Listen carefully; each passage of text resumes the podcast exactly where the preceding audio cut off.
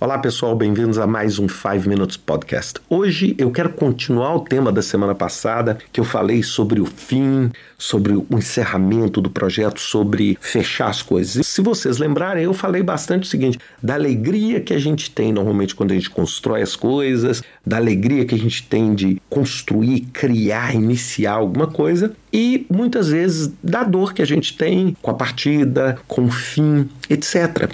E a vida, como tudo que a gente faz e os nossos trabalhos, ela é formada por ciclos. E esses ciclos, eles acabam. O projeto, um dia a casa começa, um dia a casa termina, um dia a universidade começa e um dia você forma. Formar é um motivo de alegria profissional, mas é também um motivo de perda, de dor, etc. Então eu queria colocar para você o seguinte: como é que eu lido com isso? Não é? Eu lido com isso dentro das minhas atividades profissionais, eu que já estou aí, vamos dizer, em, em projetos diferentes, empresas diferentes, etc. Eu tenho uma estratégia de saída. E uma estratégia de saída que visa preservar relacionamento, que visa respeitar o que foi construído, etc. Isso se divide em quatro pilares que eu quero compartilhar com vocês. Pilar número um é a organização que você trabalha. Mas eu não quero que você fale assim, poxa, eu detesto aquele chefe. E com isso eu contaminei e passei a detestar a organização inteira.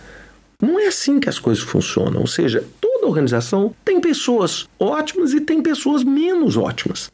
E tem pessoas que você tem mais afinidade, tem pessoas que você tem menos afinidade. E que você tem que entender o seguinte: qual foi a missão? O que foi legal desses 10 anos que eu passei, desses 5 anos que eu passei? E você tem que entender o seguinte: pois com a minha partida, como é que eu não deixo a minha organização na mão? Como é que eu não deixo a minha organização implodir? Como é que eu apoio a minha organização para que eu não vá embora? Eu brinco muito com a senha do servidor, sabe aquelas coisas assim? Eu vou embora, a garantia do meu emprego é porque eu tenho a senha do meu servidor. Não, como é que eu consigo mostrar de uma forma profissional para minha organização a minha saída? Segunda coisa, sucessão. É o seguinte, na minha saída, quem é que fica? E um dos principais equívocos que eu vejo profissionais tentando, vamos dizer, é garantir e minimizar o risco de eventualmente ser dispensado ou de eventualmente perder o emprego é fazer o seguinte: eu não crio sucessão nenhuma. Aí a empresa vira refém do meu trabalho. Sim, mas você também vira refém da empresa.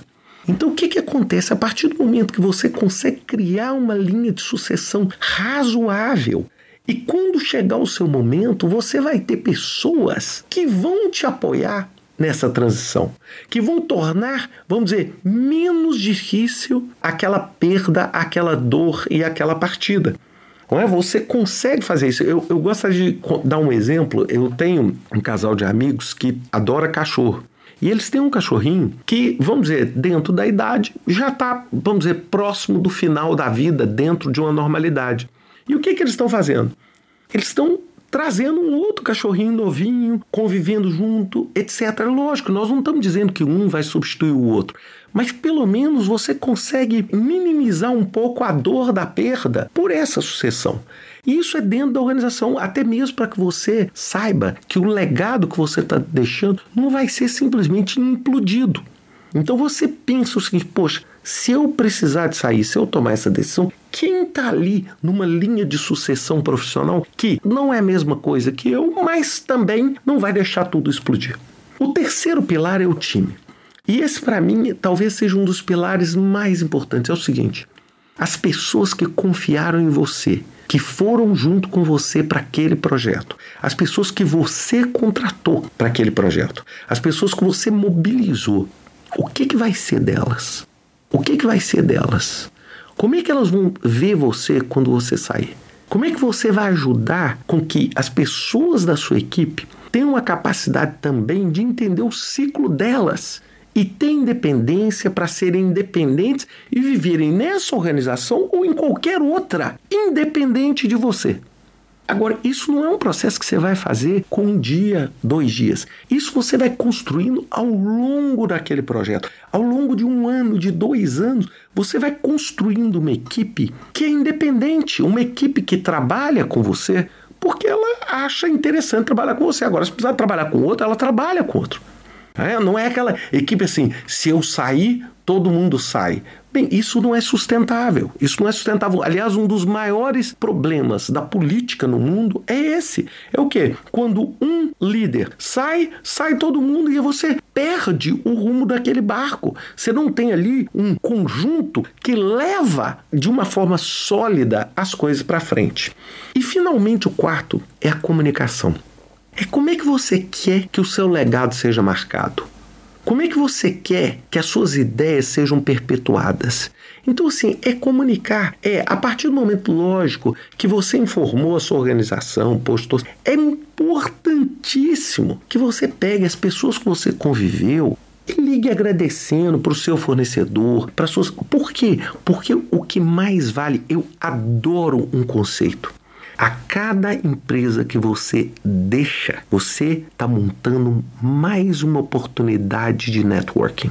A cada lugar que você vai passando, eu falo, a cada projeto que eu vou terminando, é uma oportunidade de eu conhecer mais gente e reforçar meu networking, e conhecer mais gente, conhecer mais gente, até que você chega num ponto onde você tem uma rede e as pessoas se encontram no futuro. Quantas vezes, gente, a pessoa que foi minha aluna 20 anos atrás virou minha cliente hoje? Trabalha comigo hoje. Quantas vezes pessoas trabalharam comigo na ONU foram trabalhar comigo na Brightline? É? Ou no futuro vão trabalhar comigo em alguma outra coisa, gente que trabalhou lá no passado. É assim. Então, ter esse entendimento eu acho muito profissional, muito sério a gente ter isso. Por mais que nesse processo de partida exista a dor da perda, a dor às vezes do, do desprezo, a dor de ser maltratado, é a gente sair com a maior dignidade possível, independente de qualquer coisa que aconteceu, pronto para reconstruir lá na frente.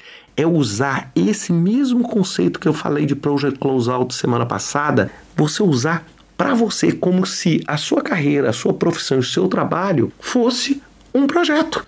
É um projeto que você tem o início, o meio e o fim. E ele vai começar uma nova jornada agora. Então pensem sempre nisso. Né? Estejam sempre atentos para essas nuances na hora de sair, para que você não destrua tudo que você levou tanto tempo para construir de uma forma tão rápida e impensada. Um grande abraço para vocês. Até semana que vem com mais um 5 Minutes Podcast.